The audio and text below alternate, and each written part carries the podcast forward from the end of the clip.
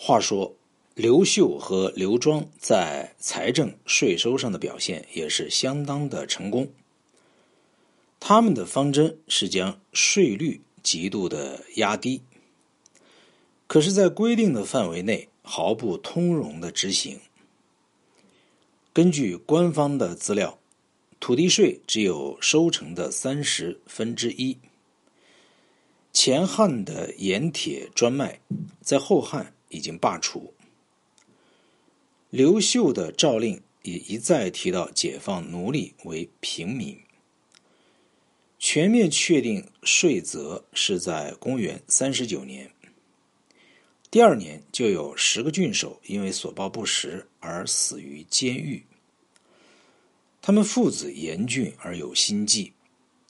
全国的纳税户数在王莽时代一度急剧减少，但是在刘秀父子的主持下，到了公元一世纪末，其数目不断的回升。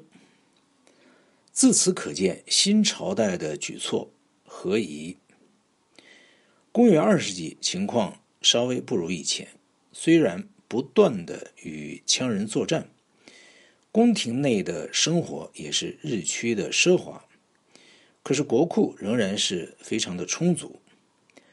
但是在对付私人财产的时候，后汉朝廷暴露出他在制度和组织上的缺陷，终而造成朝代的灭亡。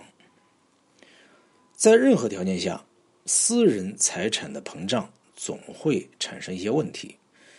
这私人财富可以立即变为政治权利，有时这些财富也避免不了在政治场合当中角逐。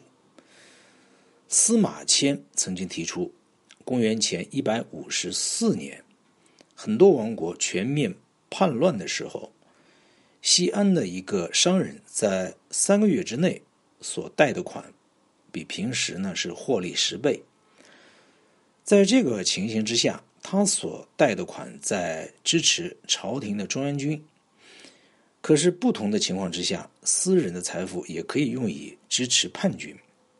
在更为特殊的情况之下呢，乡村间的财富还可以促成变乱。中国农村在历史的发展上都是以小自耕农为主体，可是因此也构成了组织上的弱点。小自耕农各自经营，每家每户也是小本的生意人。如果在这个关头又出现了一大批生意人，必定因为当中的不平衡而产生紧张局面。外表看来还妥协和谐，实际上呢已经是大小之间的竞争。其演变所及，无法避免富强者得势。而贫弱者受逼，政府既无从以累进税率抽税，通常的情况下呢，就是税收短缺。再者呢，要对贫弱无靠的人民周济，也连带受到牵累。另外一个值得注意的因素是，中国自秦汉以来的统一，可谓政治上的初期早熟。很多地方的习惯在其他国家可能造成法治的基础，而在中国则缺乏发育成长的机会。农户耕地既小，也无从雇请律师，迷取技术上解决争端的原则。凡是有关借债、押当、失去取赎权或强迫接收各种纠纷，很少能够在中国通过法庭有秩序的解决。一般情况之下，乃是当地的富绅本人不出面，由地方上的刘棍执行。问题还不止于此。如果某一个问题村民不能和平的解决，地方官更是无法合理的解决。儒家的教养使他们不能不顾及穷人的困难，可是，在维持秩序的原则之下，他们又不能将富家的利益置之脑后。他们的出路只有两条：要不是勾结幕后有权势之人物以自保，便是反抗他们以博得不畏豪强的声名。下级的官僚即因司法上缺乏确切的规律而踌躇，其上级的处境呢，也大概如此。以上简单的所述，因着螺旋式的发展，成为中国农村历史上啊纷至沓来的老题目。只有一个办法可以拯救法律的失当之处，也就是所有的官僚和平民都确实的遵守法律。后汉因为中兴而起，也就不容易对付这类问题。其契机已成。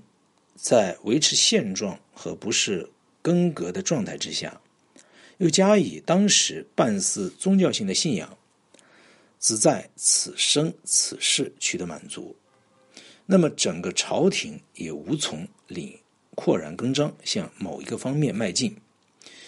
有了他的放任政策，汉帝国因为王莽的篡位所引起的波动，经过一段休养生息，才得以复原。可是财富继续往私人的手中集中，而且除了放债收租以外，缺乏其他的去处。至此，只有打扰乡村间的安宁。地方政府原来长于意识形态方面的言辞，而短于经理上的能力。如此一来，更不知道如何措手了。